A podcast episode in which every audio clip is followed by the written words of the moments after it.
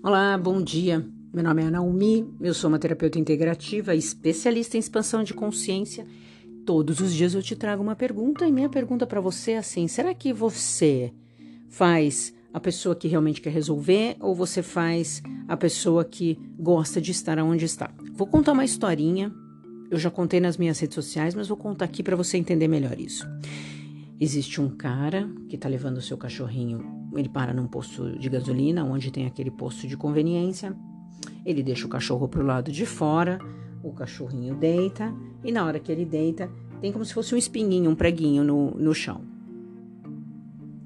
O cara entra, o cachorro não sai, fica reclamando, mas ele fica deitado em cima daquele preguinho. E aí, na hora que ele entra, o moço de dentro da, da, da da loja fala assim: seu cachorro tá chorando, por que, que ele tá chorando? Porque tem um preguinho no chão e ele tá reclamando do preguinho. E se ele não entendeu que aquilo tá incomodando, que era só ele colocar o corpo pro lado de lá, não adianta eu ir lá tirar ele, ele tem que perceber. Então não deve estar tá doendo tanto, concorda comigo? É isso.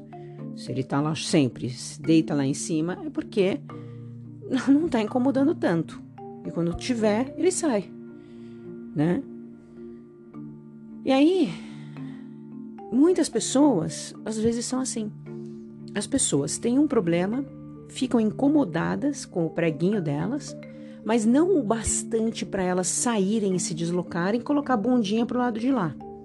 Elas preferem ficar ali reclamando, chorando, chorando, chorando, reclamando, incomodando as outras pessoas, né? Ele não parava, o cachorrinho ficava, ficava, ficava, ficava. E e os protetores dos animais que estiverem me ouvindo aqui, veja bem, é uma metáfora. Ninguém está falando que deve colocar o cachorro lá, é apenas uma metáfora, uma história para entender que é isso. Aliás, os animais são bem mais inteligentes que a gente. Quando eles pisam no lugar, eles já saem rapidinho. Aliás, eles sentem o cheiro da comida, por exemplo. Gato é um animal que, quando sente o cheiro e a comida não é boa, eles nem comem. Né?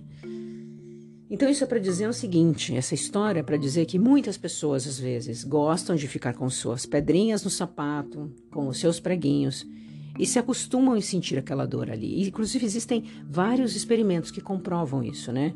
E a pessoa gosta de ficar tomando o choque até chegar no limite. Então, enquanto não chega no limite, ela não sai dali. E aí eu pergunto para você: será que você precisa mesmo chegar a um limite?